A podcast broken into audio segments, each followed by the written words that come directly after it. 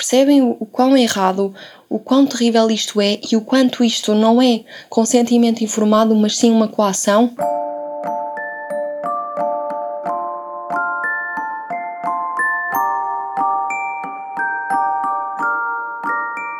Conversa do berçário a ser-se forte para crescer. Interessa adormecer e acordar em quartos lindos. Mas quando o necessário é ter sorte para nascer. É porque há tanto para dizer e colocar em partes limpos. Colocar em partes limpos Bem-vindos a mais um episódio do Em Partos Limpos. Espero que tenham tido uma boa semana, que estejam bem. Este episódio vai ser um bocadinho diferente, porquê? Porque recentemente eu vi que os hospitais andam a fazer o quê?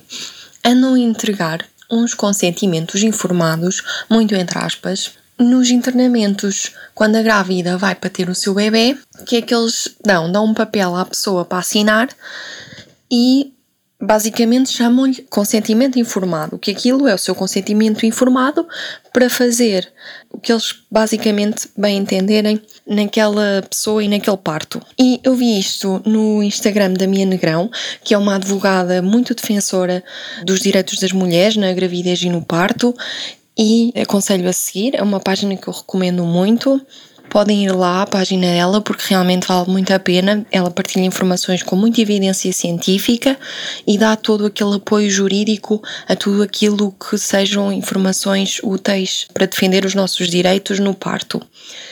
E então ela partilhou nas suas histórias um documento destes do consentimento informado que anda aí a correr nos hospitais e eu não vou dizer que o hospital é, mas isto é prática em muitos hospitais, também não é só neste específico, e por isso queria ler aqui convosco e vamos então ver de que é que se trata este documento e porque é que é tão ridículo tudo isto. Então, ele diz assim: Consentimento informado, internamento de grávidas com plano de parto. Logo aqui já tipo a atacar quem for com plano de parto. Porquê? Porque é que há regras específicas para as grávidas que apresentam o seu plano de parto? Porquê que isto incomoda o plano de parto? Se é um direito que está previsto na Organização Mundial de Saúde, também na DGS, na Direção-Geral da Saúde, cá em Portugal, então porquê que parece que há assim um documento específico já para a grávida que leva ao plano de parto? Tipo, já está aqui a incomodar, já está aqui a ferir alguma coisa. Então eles dizem: leia com atenção, vou passar as partes se calhar menos interessantes à frente, não hesitem em solicitar mais informações. Ok, incrível.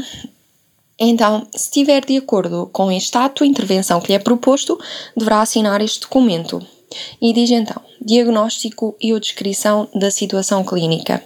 O plano de parto ou segundo a DGS, plano de nascimento, deve ser discutido com o médico assistente na consulta de seguimento da gravidez, à luz do que a evidência médica e as normas da. E depois tem aqui o nome do hospital, que eu não vou dizer, assim o determinam.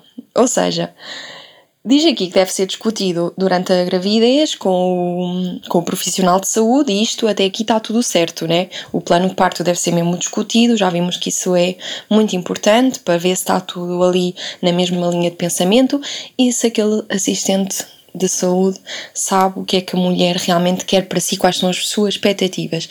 Até aqui tudo incrível. Mas depois, o que chateia é que esta parte realmente, à luz do que a evidência médica e as normas do tal hospital assim o determinem. Como assim?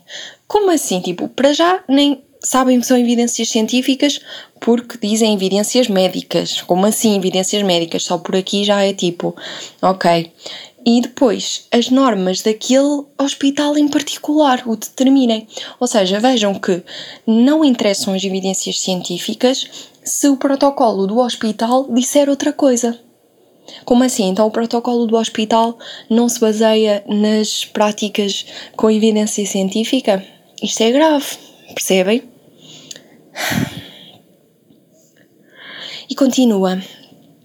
Ao ser entregue um plano de parto na altura do internamento, deve tomar conhecimento de princípios obstétricos que não são exclusivos da maternidade tal-tal, mas refletem aquilo que é considerado uma boa prática obstétrica.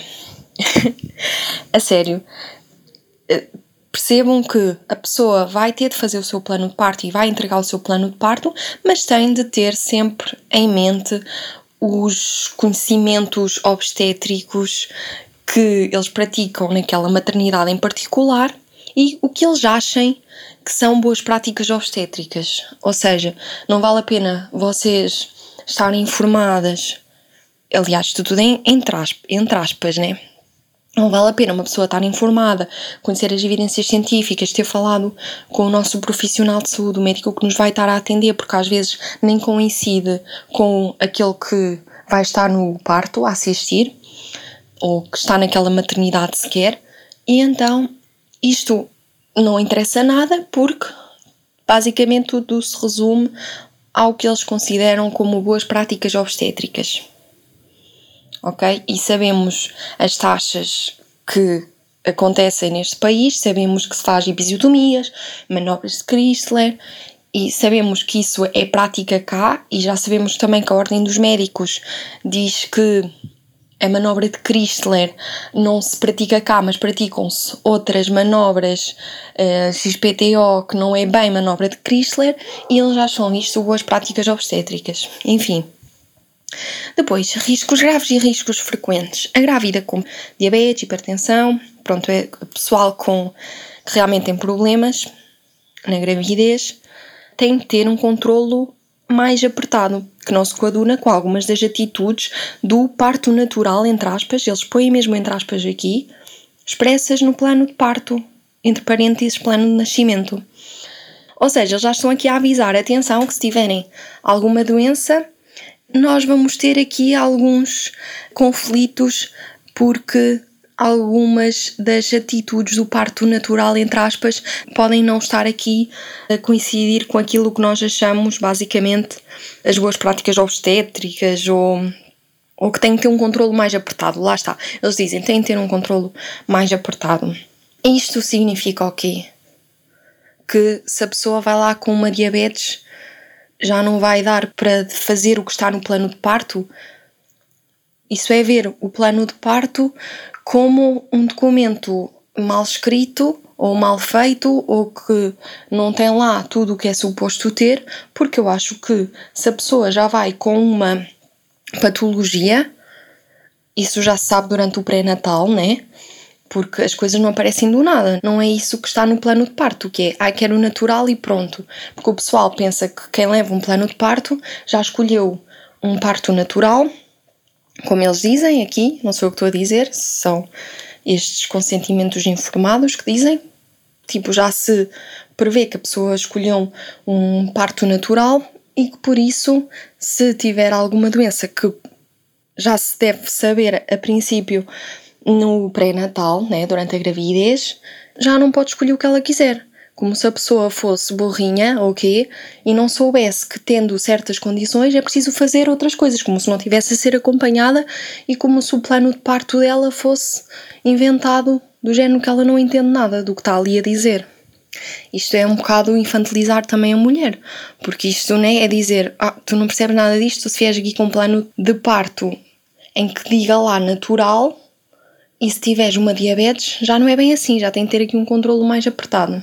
Ok, enfim. O acompanhamento pré-natal deverá ter sido de acordo com o previsto pela Direção-Geral de Saúde para o que se considera tratar-se de uma gravidez bem vigiada e de baixo risco. Também não sei porque é que incluíram aqui isto, mas sim, tem sentido, claro. O plano de parto entregue fica no processo clínico, tudo bem. O parto, na maior parte dos casos, decorre espontânea e naturalmente, mas, mesmo nas grávidas classificadas de baixo risco, em 33% dos casos, cerca de um terço, é necessária intervenção médica. Exato, sim. E porquê? Isto tem de ser mais. Tipo, eles, não sei, eu não entendo isto. Porque eles dizem que a maior parte dos casos, mas depois dizem que cerca de um terço precisa de intervenção médica.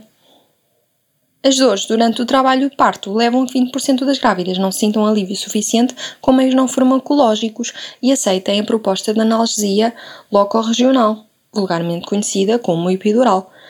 Porquê é que puseram isto aqui? Não sabemos, mas é do género, atenção, que 20% das grávidas vão precisar de epidural. Não sabia que puseram isto aqui. Não sei, não entendo. Continuando. A primeira fase do trabalho de parto, a fase latente, período durante o qual dá a dilatação e apagamento do colo pode variar de mulher para mulher. Ok, incrível. Pode variar, realmente é verdade. Estão aqui a dizer isto direitinho. Em média, num primeiro filho, esta fase dura cerca de 8 horas e não deverá durar mais do que 20 horas. Ou seja, pode variar, mas não pode durar mais do que 20 horas. Ou seja, tens mesmo ali de, num primeiro filho, parir entre as 8 horas e as 20 horas. Se passadas 20 horas, atenção, que isto já não deverá durar. Estão aqui eles a ditar o tempo que a mulher deve estar em trabalho de parto ou na fase latente. Nas múltiplas, as que já tiveram mais do que um filho, pronto, a primeira fase deverá durar cerca de 5 horas e não deverá ultrapassar as 14 horas. Ou seja, isto é tudo aqui um textinho sobre tempos. Aqui a cronometrar o tempo que a mulher deve estar numa fase ou noutra num trabalho de parto, ou seja, tudo o que não é recomendado porque cada pessoa é única, cada parte é um parto, tem de se individualizar, caso a caso, e aqui não acontece. Neste consentimento informado, basicamente tem de estar dentro destes padrões. Então, a primeira fase deverá durar cerca de 5 horas, não ultrapassar as 14. Se a evolução da primeira fase não decorrer desta forma, olhem aqui a pressão, e ou se a dilatação cervical for inferior a 2 cm durante 4 horas, ou se houver alterações da frequência e duração das contrações uterinas, considera-se que o trabalho de parto parou de evoluir e poderá ser necessária intervenção médica. E diz aqui que é uma norma da DGS de 2015 de 2015. Ou seja, eles vão a 2015 dizer que tem esta cronometragem e que o que não tiver aqui poderá ser necessária intervenção médica.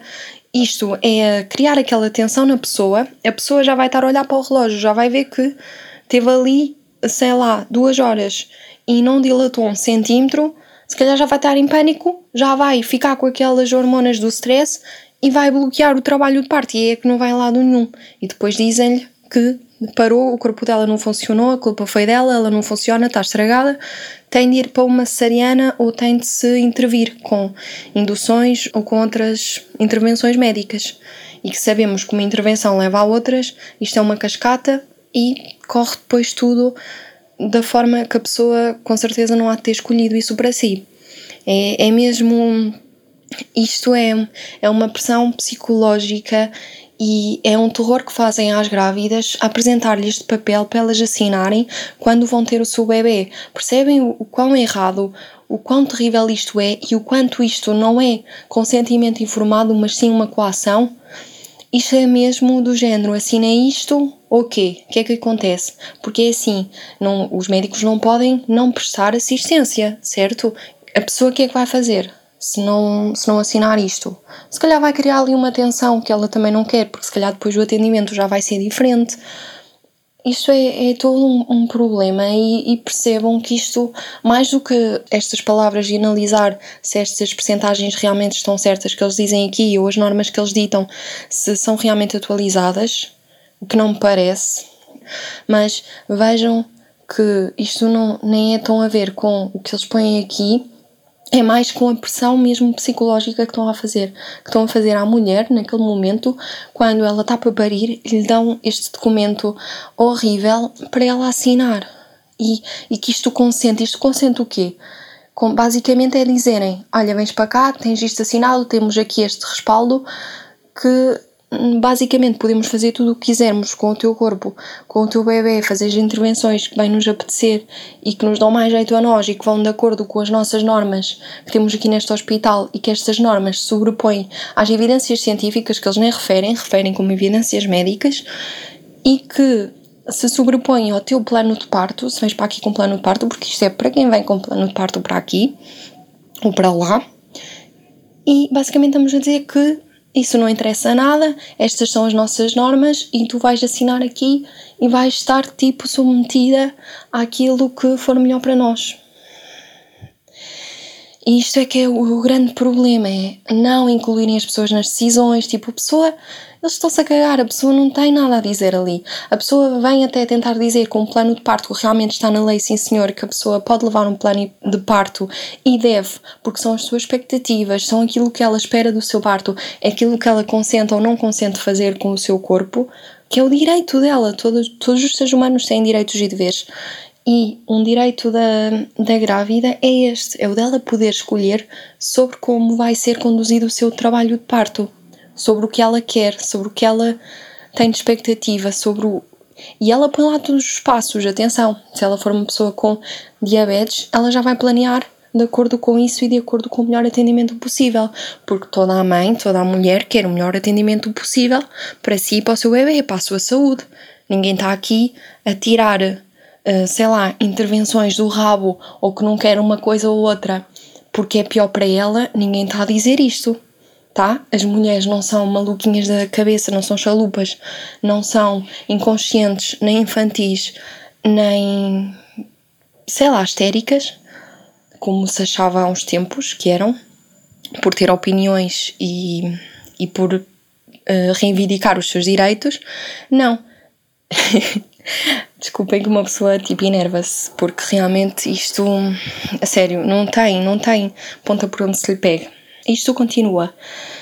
Uh, a segunda fase do trabalho de parto, fase ativa, inicia-se aos 4 cm de dilatação com apagamento quase total do colo do útero. A progressão até aos 6 cm é praticamente igual em nulíparas e multíparas, mas a partir dos 6 cm é mais rápida em multíparas. Nesta fase, desde que haja evidência de bem-estar fetal e materno, considera-se. Amor, tem aqui uma palavra que não sei dizer. Que é qual? Esta. Amniotomia. Ai, que é isto? Amniotomia. E, ah, ou... e eu, está mal escrito. Está mal escrito. Ok. Amniotomia. Ok. Nesta fase, desde que haja evidência de bem-estar fetal e materno, considera-se amniotomia e estimulação ocitóxica. Ok, se depois desta altitude não houver progressão da dilatação durante 4 horas, ressalvando o bem-estar fetal e materno, deve ser considerada a decisão de cesariana por trabalho de parto estacionário. Muito bem, eles já estão aqui a ditar o que é que vai acontecer no trabalho de parto do pessoal que não for rápido a dilatar, que não for rápido a pôr um bebê cá para fora, que. Ou, ou seja, eles é que sabem. Vocês não sabem nada. Vocês vão ter um bebê. Pronto, vocês não sabem nada. São tipo doentes Uh, eles aqui distinguem as doentes das não doentes, mas mesmo as não doentes, eles acham que são doentes porque eles é que sabem o que têm de fazer caso o vosso bebê não nasça dentro dos parâmetros. E atenção, não estamos a falar de urgências, não é por nascer, não nascer naqueles parâmetros rígidos que o bebê vai ter algum problema, porque nos partos em que são respeitados, nos partos em que os profissionais de saúde agem com base em evidências científicas, não se está a dizer que não se liga ao bem-estar fetal da mãe e do bebê, pelo contrário, dá-se valor a isso. E o bebê é monitorizado e se o bebê estiver bem, não há necessidade de estar a acelerar ou de estar a ir para cesarianas só porque está a demorar o tempo que estiver a demorar, que nem é mais tempo, porque estes cronómetros já se sabe que isto não é assim que funciona. A Organização Mundial de Saúde já veio dizer imensas vezes, e são as recomendações deles, que cada mulher é uma mulher e cada mulher tem o seu tempo para parir. Não há um tempo, não há um relógio que dite que todas devem parir naquele tempo específico. Isso está ultrapassado. Vamos, por favor, atualizar-nos e não venham com estas cenas porque isto é muita pressão para as mulheres. Isto só dificulta e isto é o contrário daquilo que se quer. Se realmente os profissionais de saúde querem uns partos rápidos, então deem o tempo àquela mulher que for necessário, porque se ela tiver à vontade, o parto com certeza vai fluir muito mais rápido e quanto mais intervenções, nem que sejam pequeninas, vão depois criar necessidade de intervenções maiores e realmente aí sim acabar em cesariana. E estamos aqui a falar, estes consentimentos está-se a ver onde? Nos privados, e então que, claro, é mais vantajoso a nível financeiro e monetário o quê? Estar ali horas e horas a olhar para uma mulher e dar-lhe o seu tempo de estar ali a parir naturalmente? Ou é mais vantajoso estar ali, quê? Seis horas e depois disso, se não, se não avançar, ir para uma cesariana? Uma cirurgia dá mais dinheiro do que ter uma sala só ali disponível para a pessoa e não intervir não dá tanto dinheiro quanto intervir, porque assim estão a mostrar trabalho. Eu estou ali a intervir, ah, olha, estás a fazer valer o teu dinheiro. Estou aqui com a fazer né, procedimentos que realmente estou aqui a trabalhar, a dar tudo, portanto o teu dinheiro está a ser bem gasto aqui com o meu serviço. Enfim, isto é mesmo horrível. Continuando. Depois da dilatação estar completa e de se iniciar os esforços expulsivos, ou seja, eu vou passar à frente porque isto é assim, isto é mais horas, mais horas, tudo a ditar sempre as mais horas que tem de estar ali uh, para parir. Pronto, já comentei esta parte. Ui, a parte vem a seguir. A manobra de Chrysler constitui má prática obstétrica. Sim, senhor, tem aqui a referência. A manobra referida não deve ser confundida com outras manobras devidamente supervisionadas por médicos especialistas. Ora, cá está. Ora, cá está. Ou seja, manobra de Chrysler, horrível, arcaica, vamos condenar porque já se sabe que isto afeta as mães, afeta os bebés, resulta em costelas partidas, resulta em lesões cerebrais para o recém-nascido, é extremamente doloroso, desconfortável, ridículo e é uma intervenção muito condenada, crime em alguns países. Mas atenção, não deve ser confundida com outras manobras devidamente supervisionadas por médicos especialistas. Quem são estes médicos especialistas? Que manobras são estas que são feitas? Onde é que estão as evidências científicas destas outras manobras que nem nome têm? Isto a sério, e só o facto de porem aqui estas manobras na mesma frase que manobra de Chrysler já diz socorro, já grita fujam disto. No way. Tipo, não pode ser. Os partos incríveis, o que as organizações mundiais da saúde recomendam é um mínimo de intervenção possível, é hands off. Isto significa com as mãos sem tocar, não tocar naquela pessoa e tocando sempre com o consentimento informado esclarecido dela. E o que é isto? Isto não é, toma lá um papel, podemos fazer tudo sem especificar e sem individualizar. E como é que eles sabem o que é que a pessoa vai precisar? O que é que aquela grávida vai precisar na altura em que estiver a parir? Isto só se sabe estando no momento. A, a sério, e, e em nenhum caso nunca manobras nem práticas desaconselhadas e que são mesmo más para a saúde. A sério, tipo, não é muito irónico uh, pensar que médicos supostamente estão, estão para ajudar, para servir, para um, realmente dar um, um, apoio eficiente, prestável e com o mínimo de danos possíveis, estejam a fazer estas manobras e estas práticas porque estão nos protocolos hospitalares e porque eles são funcionários têm de cumprir esses protocolos, mesmo que se, que se saiba que isso não é benéfico para a mulher num trabalho de parto. Primeiro, porque ela não é nenhuma doente, precisa de intervenção médica. O parto não é uma doença. Porquê colocar médicos, cirurgiões em situações em que não é preciso um médico nem um cirurgião, é preciso uma enfermeira, parteira, uma pessoa que realmente perceba o que está a acontecer, um parto fisiológico, Porquê estarmos a pôr pessoal onde não, onde não é chamado? Porque se não há nenhuma doença nem nenhum problema, para quê isso? E muitas vezes, isso também está nas nossas mentalidades, porque muitas vezes tem-se um atendimento de uma enfermeira e o pessoal pergunta: e o médico? Onde é que está o médico? é assim, precisamos de entender estes processos como eles são. É um processo fisiológico que não precisa de uma intervenção médica, não é preciso então um médico, porque o médico aprendeu e é incrível que ele atue nas situações que realmente é preciso um médico e é preciso ele atuar. Mas se não é preciso ele atuar num parto fisiológico e natural está a acontecer sem qualquer intercorrência, porque isto é tudo vigiado, os partos são vigiados, não estamos a falar em partos desassistidos no meio do mato, e se a mulher quisesse isso, isso já é outra história. Mas não é isto que estamos a falar. Estamos a falar de realmente partos que estão assistidos por pessoas que percebem de partos e, e está tudo bem, se o bebê está a ser monitorizado, se a mãe está a sentir bem, está tranquila e se a expectativa dela é mesmo ter um parto sem intervenções, para que estar a intervir? Não é? E se ela quiser uh, epidural, como eles falaram aqui, é ela que tem de pedir, não são eles que estão a dizer, olha, algumas mulheres pedem, portanto, né? Não, não façam isto, nem ofereçam. A pessoa, se ela quiser, ela vai pedir. Se a pessoa quiser beber água, ela vai pedir água. Se ela quiser fazer xixi, vai pedir para fazer xixi. Ninguém tem de estar a controlar aquela mulher nem a dizer-lhe o que ela deve ou não fazer. Porque aquela mulher está num processo natural e fisiológico e melhor do que ninguém, ela sabe o que está a acontecer no seu corpo, qual é a posição que ela prefere estar, se ela tem de comer, se ela não tem. Portanto, ok? Temos de ver isto realmente como as coisas são e tem de se falar nisto. E esta cena da manobra de Chrysler uh, matou-me porque assim, isto é violência obstétrica. A terceira fase do parto, expulsão da placenta, é considerada prolongada quando excede uma hora. Enfim, a sério, a sério, a sério. Quando excede uma hora, pronto, ok, é considerada prolongada. E agora? O que é que eles dizem? Nestes casos é necessária intervenção médica, assim como surgir hemorragia abundante.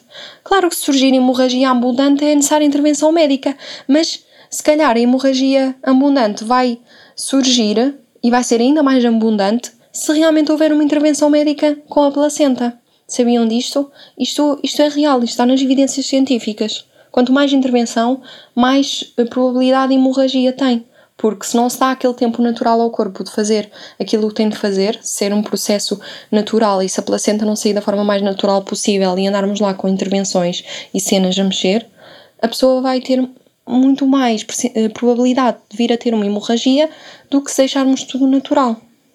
Mas pronto, e se tiver hemorragia, resolve-se, não é preciso já estar aqui a mulher a assinar um consentimento, já a pensar, pronto, que se tiver uma, uma hemorragia ou que, ou que se tiver, se a placenta não nascer ali uma hora, já vai levar com procedimentos em cima sem ela poder dizer nada porque já assinou este consentimento informado. Ou seja, eles estão-se a cagar para o que aquela mulher quiser na altura, nem sequer pode mudar de ideias nem sequer pode ter outras opiniões, porque já assinam isto e, e é isto que vai, com que vai levar, enfim.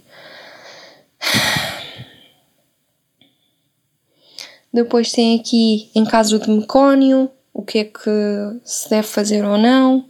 Basicamente, isto é tudo. Isto já é tudo escrito, feito e pensado para que a mulher não tenha escolha na hora de parir. E que se fizerem alguma intervenção sem o seu consentimento na hora vão estar, pensam eles, respaldados por este documento, mas sabemos que não é assim, as pessoas podem sempre reclamar e este documento não se sobrepõe a nenhuma outra lei nem ao plano de parto daquela pessoa, é preciso também saber isto e saber que não entrem em pânico se vos pedirem para assinar estes documentos, porque primeiro podem recusar-se, eles não podem não prestar assistência. Quando eu digo eles, não é nenhuma entidade eh, por ali além. Quando eu digo eles, estou a falar mesmo dos hospitais que vos apresentarem estes documentos para assinar. Ok? Se optou por não fazer episiotomia, deve saber que a atitude dos profissionais das maternidades, tal, tal, tal, é a de não realização de episiotomia, a não ser que seja necessário e o socorro, fujam, fujam, porque no way. Como assim? É uma mutilação genital feminina, não tem evidências científicas que respaldem qualquer uso de episiotomia. Isto é um corte. Isto é um corte na vagina. Gente, isto é um, isto é um corte na vagina da pessoa por razão nenhuma, porque não tem evidências científicas. E eles dizem que não fazem, a não ser que seja necessário. E quem é que sabe se é necessário ou se não é necessário? Os profissionais que estiverem lá. É que nem é a mulher que diz eu não quero. Não, mas eles dizem aqui, se optou por não fazer, saiba que não fazem a não ser que necessário. Já viram o horror disto? E como é, como é que podemos confiar numa maternidade que nos diz que não fazem episiotomia a não ser que seja necessário, quando sabemos muito bem que nunca é necessário, nunca é necessário? Como é que isto pode acontecer nos dias de hoje. Isto tipo, é só mais uma prova de que realmente o sistema está super errado. A assistência aos partos está completamente descabida, desumana, desatualizada e não se entende, não se entende isto. Quem é que quer entregar-se a um hospital num momento tão vulnerável, tão importante das nossas vidas e confiamos a nossa vida, a vida dos nossos bebés a uma maternidade assim, de coração aberto, de façam o que for melhor, e depois o que é que eles fazem? Fazem-nos cortes na vagina, que pode causar imensos problemas, que nunca se deve fazer porque não, a sério, não ajuda em nada, só piora. Isto é real. só piora a episiotomia, só causa mais danos na mulher. E estarmos assim a ser violentadas desta forma, isto é violência, é violência obstétrica, é, é assédio, é, é coação. Estão aqui, tem aqui vários erros, só num simples documento, tem aqui tanta coisa errada e, e isto é um, um modelo de pensamento que tem de se mudar. Isto é reflexo de uma assistência completamente fora do que é suposto, fora do que deveria estar a ser normal e está normalizado. Isto parece tudo. Ah, ok, então eles não fazem, não sei que seja necessário. Pronto, então se for necessário, tudo bem, porque quero é que o meu bebê e eu estejamos bem e saiamos vivos desta situação, como se o objetivo fosse sobreviver. Tipo, ninguém tem de sobreviver ao parto. As pessoas têm de ter, as mulheres, as famílias, os bebés, têm de sair de um parto com uma experiência positiva. Isto já sabemos, a Organização Mundial de Saúde está sempre a bater neste assunto, eu também, o pessoal da humanização também, o pessoal que realmente. Nem o pessoal da humanização, pronto, é o, é o pessoal que realmente se informa, quer saber das coisas, que lê as evidências científicas, confia na ciência e que quer o melhor para si, porque nem é preciso ler as evidências científicas, às vezes, para saber o que realmente parece certo ou errado. Continuam aqui na episiotomia, mas há situações em que esta é justificável, nomeadamente se houver necessidade clínica de parto instrumentado, se houver sofrimento fetal, se houver risco de laceração, que em última análise pode condicionar disfunções urinárias e da defecação. Isto é muito, muito, muito, muito triste. Muito triste, muito errado.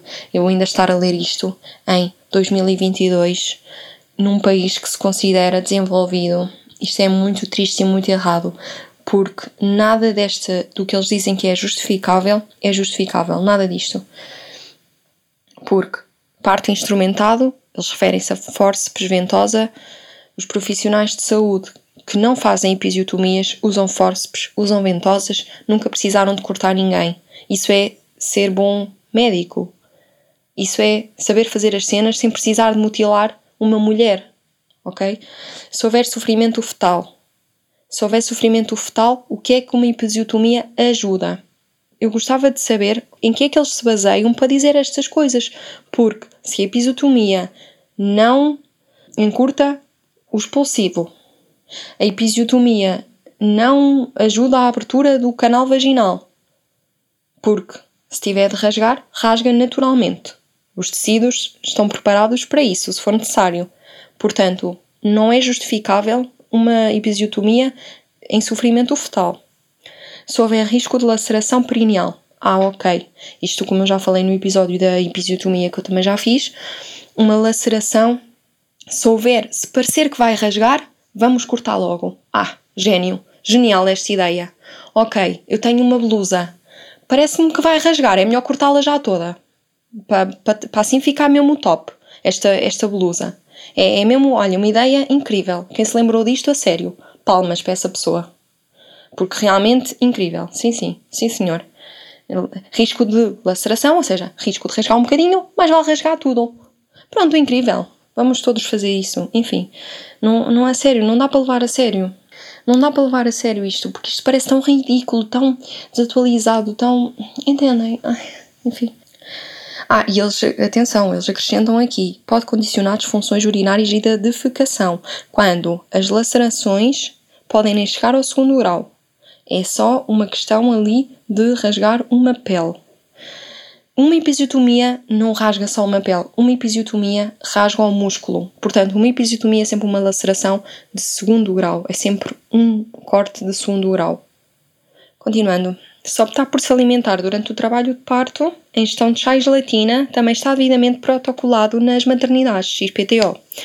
Em caso de necessidade de uma intervenção emergente, esta ser com anestesia geral e o facto de não ter jejum poderá aumentar os riscos. Bullshit! Bullshit!